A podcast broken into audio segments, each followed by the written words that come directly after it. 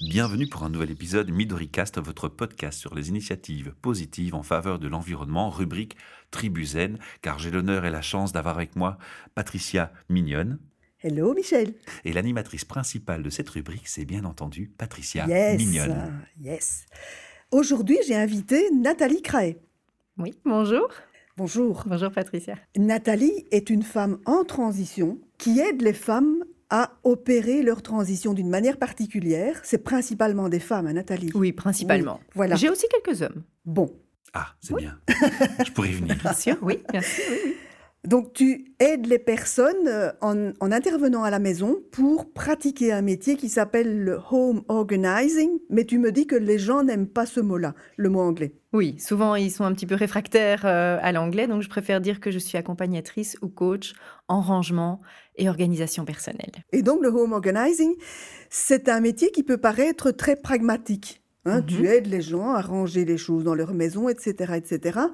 Mais ça a des implications particulières sur l'être, sur la vie de la personne elle-même. Mhm. C'est en ça que c'est très intéressant et c'est en ça qu'on peut dire que tu aides les gens à opérer une transition dans leur vie. Tout à fait. Mhm.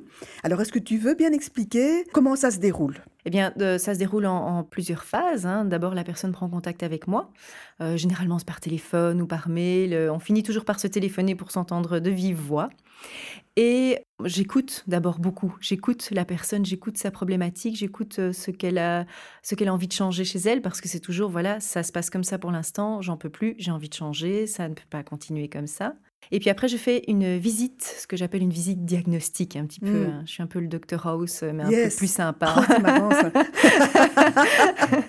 Donc je fais une visite chez eux et euh, enfin ou chez elles euh, et on fait le tour complet de la maison. Oui. Donc vraiment de la cave au grenier, j'ouvre les armoires avec la personne, j'écoute de nouveau beaucoup ce qu'elle a besoin de faire, vers quoi elle a envie d'aller, euh, parce que parfois ce sont aussi voilà des, des grandes transitions, des personnes qui euh, vivent euh, une reconversion professionnelle ou un, un après burn-out aussi, euh, voilà des prises de conscience en tout cas qu'ils ne peuvent pas continuer à surconsommer comme ça, et qu'ils ont Mm. accumulé parfois des, des objets dans leur maison de façon exagérée et ils ont vraiment envie de récupérer de l'espace, du temps. Visuellement aussi, ils ont envie d'être apaisés, d'avoir quelque chose un petit peu plus euh, reposant euh, comme lieu de, de vie.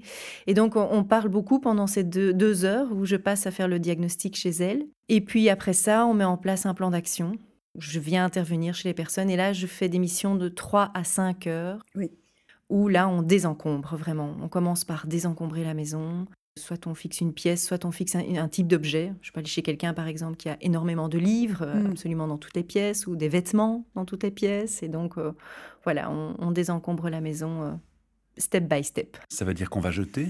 Ça veut dire qu'on va jeter, oui, certainement, mais pas que.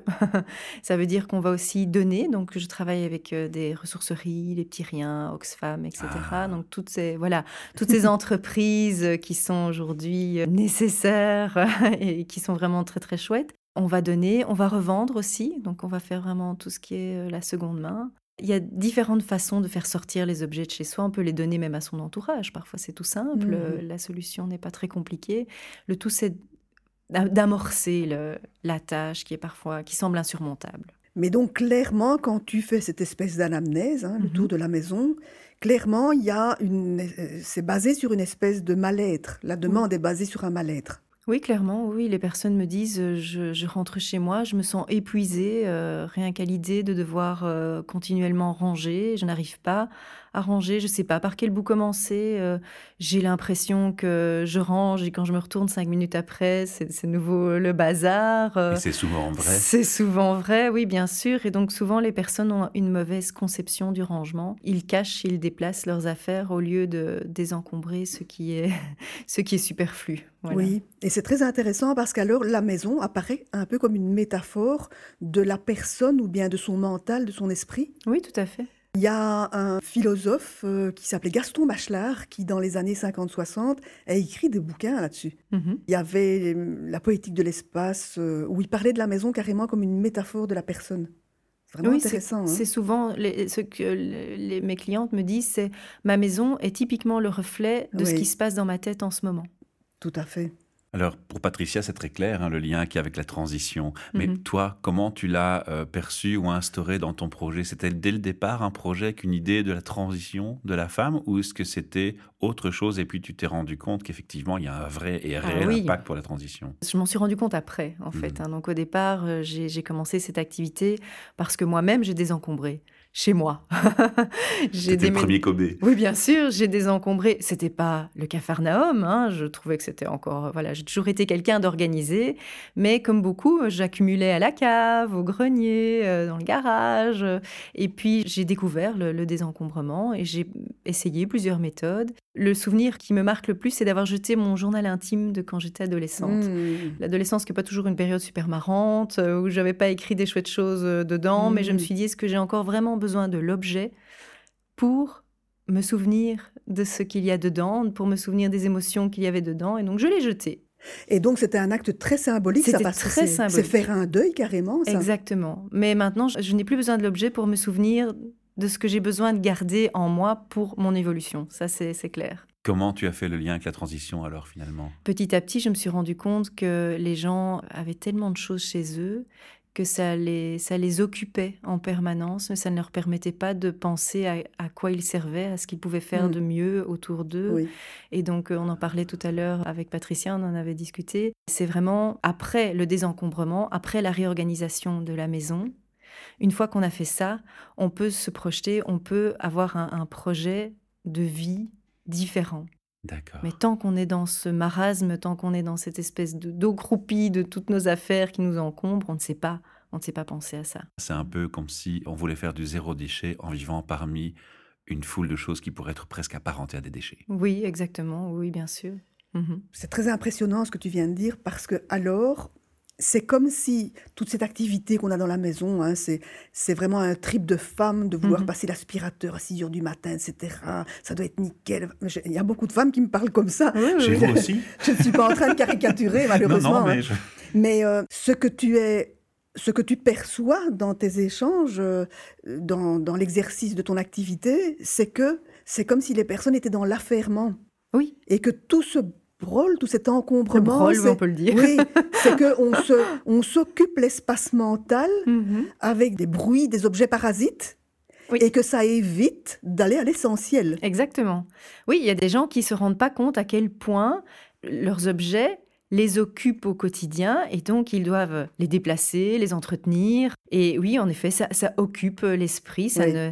et c'est une forme d'évitement Oui. aussi, clairement. Oui, et ça, ça- ce que tu dis là, ça me fait penser aussi à, bon, ça parlera aux personnes qui étaient, qui, qui sont plus âgées, évidemment, parce que maintenant, les radios sont numériques, mais quand on était petit, on cherchait la radio sur un poste, Oui, oui. et c'est comme si, quand les personnes ont, ont fait le travail, quoi, c'est comme si elles passaient de- d'une position entre deux radios Mhm. à sur la FM. C'est ça, bien clair.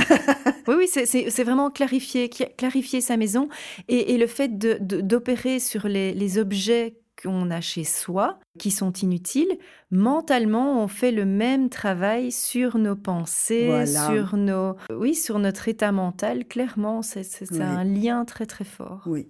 Et donc, faire le ménage, c'est faire de l'espace, et ça crée comme un appel d'air, comme un Oui. appel au Parce que- remplissage. Oui, Le exactement. vide appelle le plein. Oui, exactement. C'est vrai que les gens ont parfois euh, peur de désencombrer par peur du vide. Oui, parce que le vide, ça fait très peur. Et Oui. puis en fait, on se rend compte que euh, en vidant une partie des objets, il y a d'autres choses qui arrivent dans nos vies, un petit peu comme un jardin, j'ai envie de dire. On enlève toutes les mauvaises herbes et on choisit de planter nos plantes, nos fleurs qu'on a choisies avec soin, parce que parfois on est vraiment le nez dans le guidon et on n'a pas d'autre choix que de s'affairer, comme tu dis, euh, Mm. au, au quotidien et, et- et d'être tout le temps dans, la même, dans le même mécanisme, dans les mêmes pensées, dans, dans la même façon d'agir. Tandis Oui. qu'ici, on peut vraiment, comme tu dis, désencombrer, c'est vraiment faire de la place pour des nouveautés. Mm. J'adore la métaphore avec le jardin. C'est Ah ouais. une très belle métaphore. Elle est tout à fait adaptée. Imaginons que je vienne chez toi. Mhm. Chez moi, moi, le désordre, il est, c'est comme un bonsaï, il est surtout sur mon bureau. Oui. C'est pas dans toute ma maison. Imaginons que mon bureau soit la métaphore de ma maison. Comment est-ce qu'on va faire? Donc comment, si je me sens débordée, Mhm. j'en peux plus, je viens de trouver, au Mhm. secours, aide-moi. Mhm. Comment est-ce qu'on va faire? On va vraiment trier, parce que c'est ça aussi d'abord euh, désencombrer, c'est d'abord faire du tri. Donc on va prendre chaque objet et prendre une décision Hmm. pour chaque objet. Parce que le désordre finalement c'est quoi? C'est toutes des décisions qu'on n'a pas prises. Ce sont des choix. Ce sont des choix. Et c'est vrai que souvent, quand on se met à ranger chez soi, on se dit, OK, je vais décider de trois trucs, on s'arrête très vite. Enfin, les personnes, en tout cas, qui décident de le faire s'arrêtent très vite parce qu'elles sont vite découragées par l'ampleur de la tâche. Tandis que ce que moi, je vais faire, c'est qu'on va bloquer justement un, un certain temps. On va prendre ce temps. Donc, euh, les personnes seront un petit peu obligées de se dire, ben voilà, j'ai trois heures devant moi euh, pour ne faire que du Yes. rangement, que du tri, que euh, voilà, de prendre des décisions. C'est parfois un peu fatigant, mais comme je suis là à côté, ben justement, j'encourage ce, ce tri. Et euh, on va vraiment oui, trier euh, nos, nos- nos objets euh, les uns après les autres et n'en laisser aucun de côté. Vraiment Mm. prendre une décision et aller jusqu'au bout de la démarche pour chaque chose.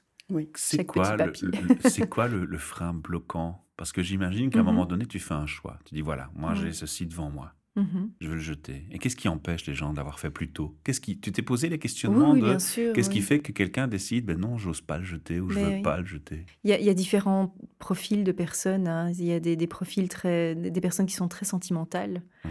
et qui vont se dire Ah, mais ça, ça me rappelle tellement de souvenirs. Et donc, euh, ils ont une, maison finalement qui est réservée aux souvenirs. Et euh, il y a tellement de souvenirs que ça peut faire presque un, musée. Et parfois, c'est peut-être pas nécessaire de garder ces objets-là. On peut dire aux personnes Mais voilà, ton cœur est là, ton, ta mémoire est là, c'est bien assez grand. C'est plus grand que tes armoires. Mais il t'est déjà arrivé d'avoir quelqu'un qui te dit oui, mais moi je sais pas comment je peux m'en débarrasser ni où le mettre ou, Oui, ou bien dans sûr. quelle Oui, oui, bien sûr. catégorie, quel canal me débarrasser de l'objet? Ah oui, oui, bien sûr, il y a des personnes qui ne savent pas très bien comment s'en débarrasser. Comment oui, trier, oui, comment, jeter Oui, euh, il y, a des, il y a des phobiques de la poubelle. hein. Il y a des, des gens qui ont une réelle peur de jeter, qui ont une réelle angoisse. euh, on, on a toutes sortes de, de- de- de personnes qui ont vraiment peur, qui, qui se disent oui, mais bon, on va polluer aussi. Donc il y a les, les personnes qui ont peur de ma polluer. question. Voilà, et donc c'est un, un peu le, le- le serpent qui se mord la queue. Euh, Oui, j'accumule chez moi, ça me pollue mon, mon- mon intérieur, mais j'ai besoin de, de- de m'en débarrasser, mais j'ose pas parce que ça peut. Voilà, mais les objets ont une durée de vie. Il y a rien à faire. Il faut. C'est pour ça que après un désencombrement vient le- le- la question de si j'achète quelque chose, je vais acheter quelque chose de grande qualité. Voilà, Intéressant tout ça. à fait. Très. Belle réflexion. Tout à fait, parce qu'alors, ça, ça indique que la personne est plus focalisée. Et là, on comprend mieux pourquoi on est aligné avec la transition. Oui, tout à fait. Mhm. Donc c'est- ce n'est plus acheter du jetable, ce n'est plus acheter des choses qui vont durer un certain temps, mais pouvoir se dire euh, je ne suis plus obligé de tout posséder. Je peux juste euh, emprunter certains objets, je peux louer certains objets pour ne pas avoir tout ça dans ma maison. Waouh. Oui, Et ça permet du coup de renouer du lien social, de exactement. se reconnecter avec ses, ses voisins, ses proches. Et c'est vrai que si on réfléchit un tout petit peu, on a tous une quantité d'outils qui dorment, Oui. parfois depuis des années. Quoi, hein. Oui, oui, Et c'est vraiment super orienté transition, ça. Exactement. oui. Vraiment chouette. C'est remettre, euh, remettre les objets à leur juste place. Mhm. Les objets doivent nous servir. Mhm. Et généralement, nous sommes au service de nos objets et c'est comme fait. ça qu'on s'affaire toute la journée dans la maison. Mais ce que tu évoquais avec ces objets qui sont un peu des, des fossiles, des vestiges du passé, ça me fait penser soudain, euh, moi qui suis une littéraire, à un bouquin que j'avais lu de Nicole Malinconi. Je, Malinconi, je ne connais plus le titre, mais où elle racontait le, le fait, ben, elle avait perdu ses parents, ses parents Mhm. étaient morts, il fallait vider la maison. Mais là, c'est vraiment euh, un travail euh, au sens de, de labeur, hein, de, de- de reconnexion avec la mémoire. Et puis, y a, on passe par une série d'émotions. Elle parlait de dégoût Oui. aussi, de- d'indiscrétion. Elle voulait pas être connectée à ce point avec l'intimité de ses parents. C'est très intéressant. hein. Mais j'aide aussi des personnes. J'ai déjà rencontré plusieurs personnes qui, qui doivent vider la maison de leurs parents et qui savent pas par quel bout commencer, Mm. parents ou grands-parents, et qui se disent je dois moi faire des choix que eux n'ont Eh pas oui, fait. eh oui. Et Et la meilleure preuve Oui. qu'on a tous des émotions, même Mhm. si on croit qu'on n'en a pas par rapport Mhm. aux objets, et même ceux qui prétendent qu'ils n'en ont pas par rapport aux objets, je vais faire référence à une chose qu'on connaît tous.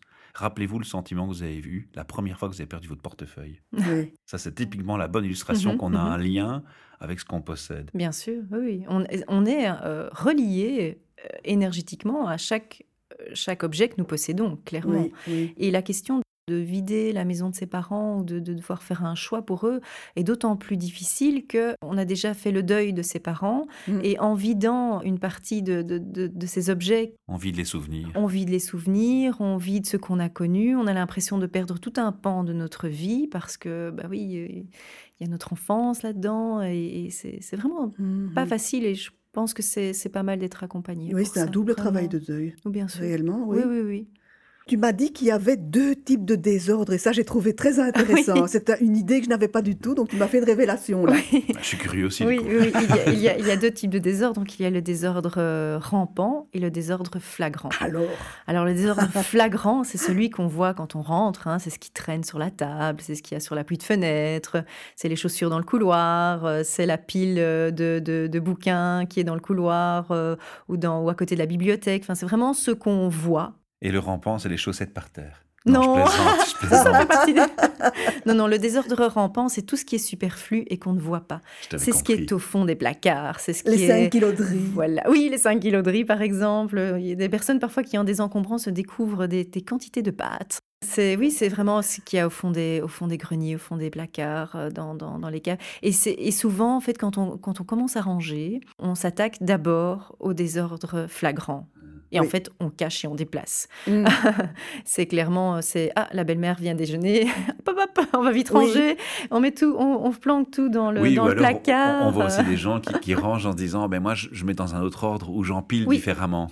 Et, alors ils ont le sentiment ah j'ai rangé, je suis content. Mais en fait ils ont fait que déplacer. comme tu dis, que et de- déplacer. Et le mettre dans un autre sens. Oui, oui. Le, le premier réflexe qu'on a souvent, c'est de se dire euh, je vais aller euh, dans un grand magasin de meubles euh, suédois et je vais acheter des, des grandes boîtes. Non, on va pas leur faire la pub. Mais par contre, est-ce qu'on est d'accord de dire que quelque part, tu, tu crées un, un lien en- entre le, le raisonnement de se dire maintenant il est temps de jeter C'est ça le lien, c'est ton talent, c'est de créer le lien avec le jeter en fait, Oui, oui, oui, concrètement. oui. Ou se débarrasser, Se débarrasser oui. en, en- en- en plus grande, oui, c'est Mm. ça, c'est ça. C'est de pouvoir être conscient, la remettre, clé du remettre de la conscience. Oui, bien sûr, oui. oui. Ah.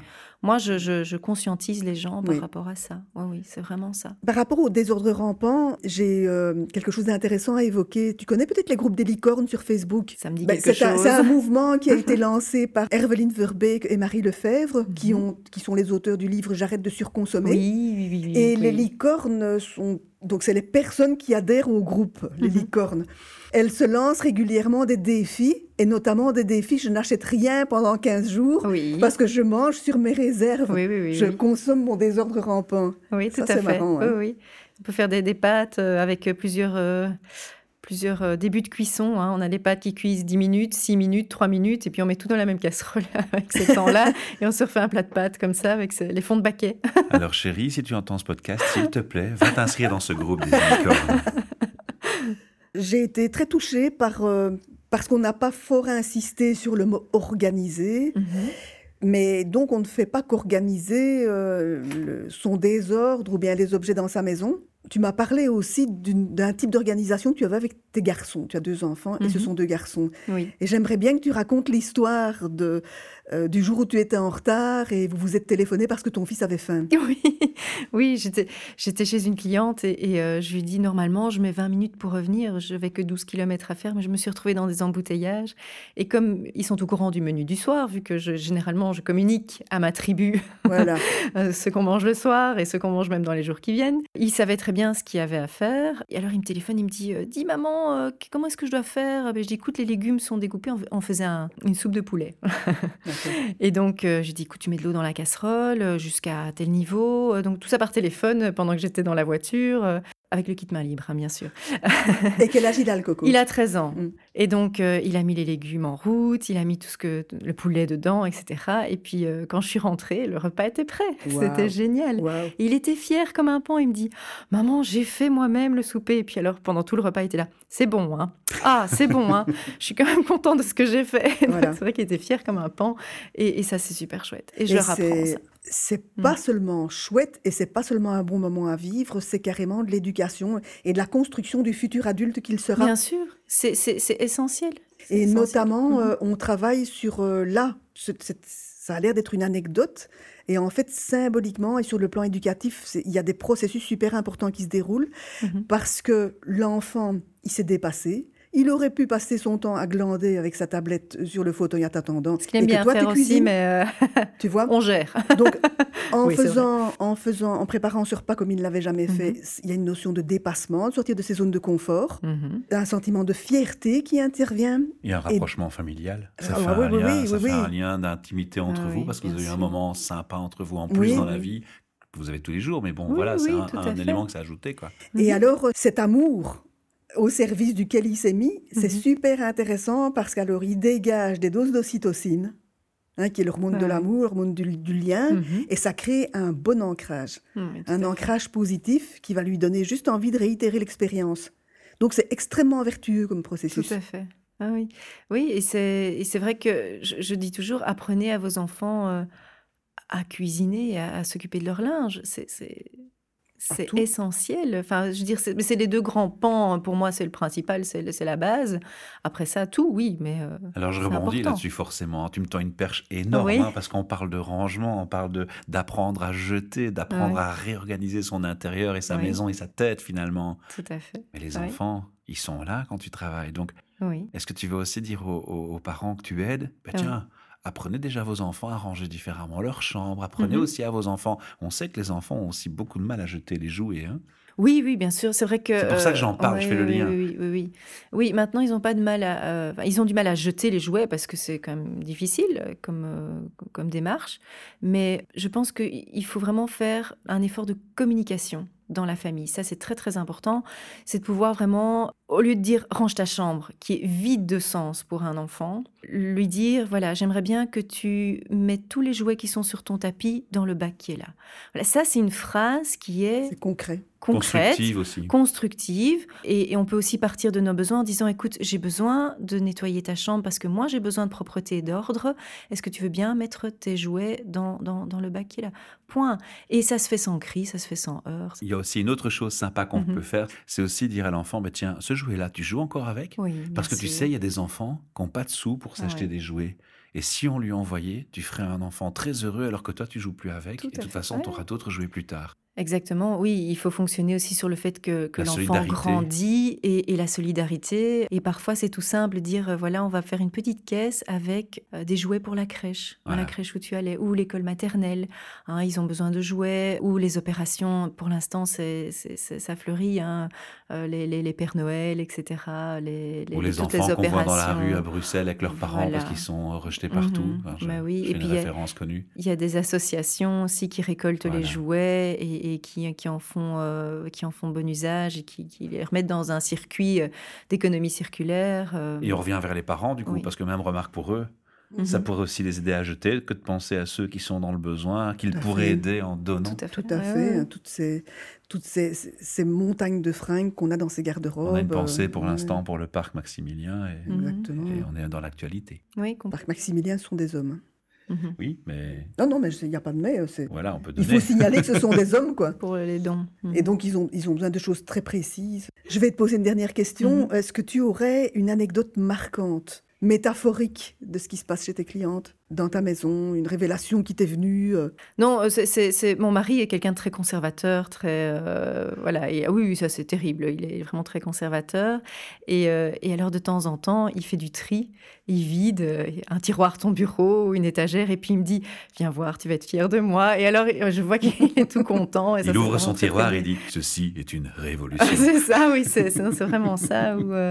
Où, c'est vrai que sur ces, je raconte souvent ça en atelier parce que je fais un atelier pour, pour expliquer comment il faut ranger ses papiers, hein, parce que ça s'appelle dompter ah la paperasse.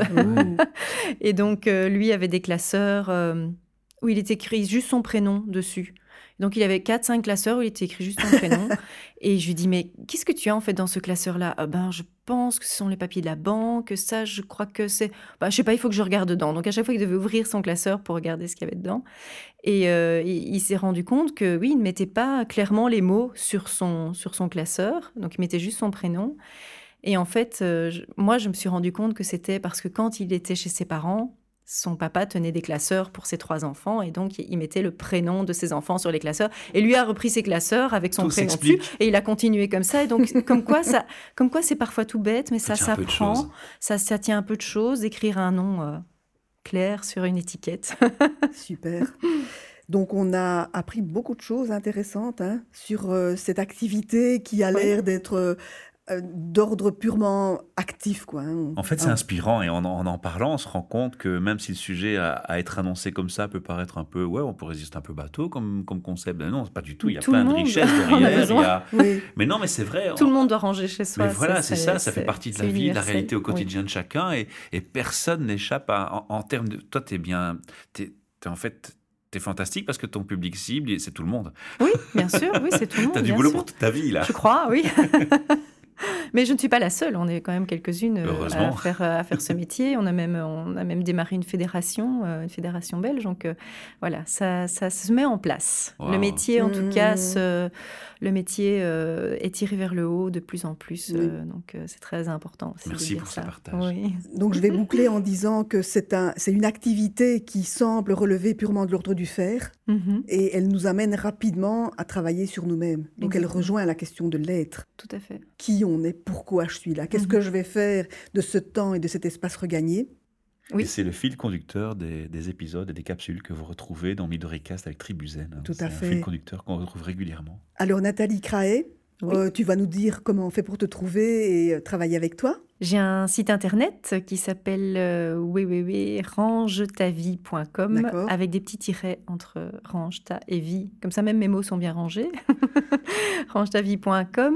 Et alors, j'ai une page Facebook aussi qui est Range ta vie par Nathalie Craé.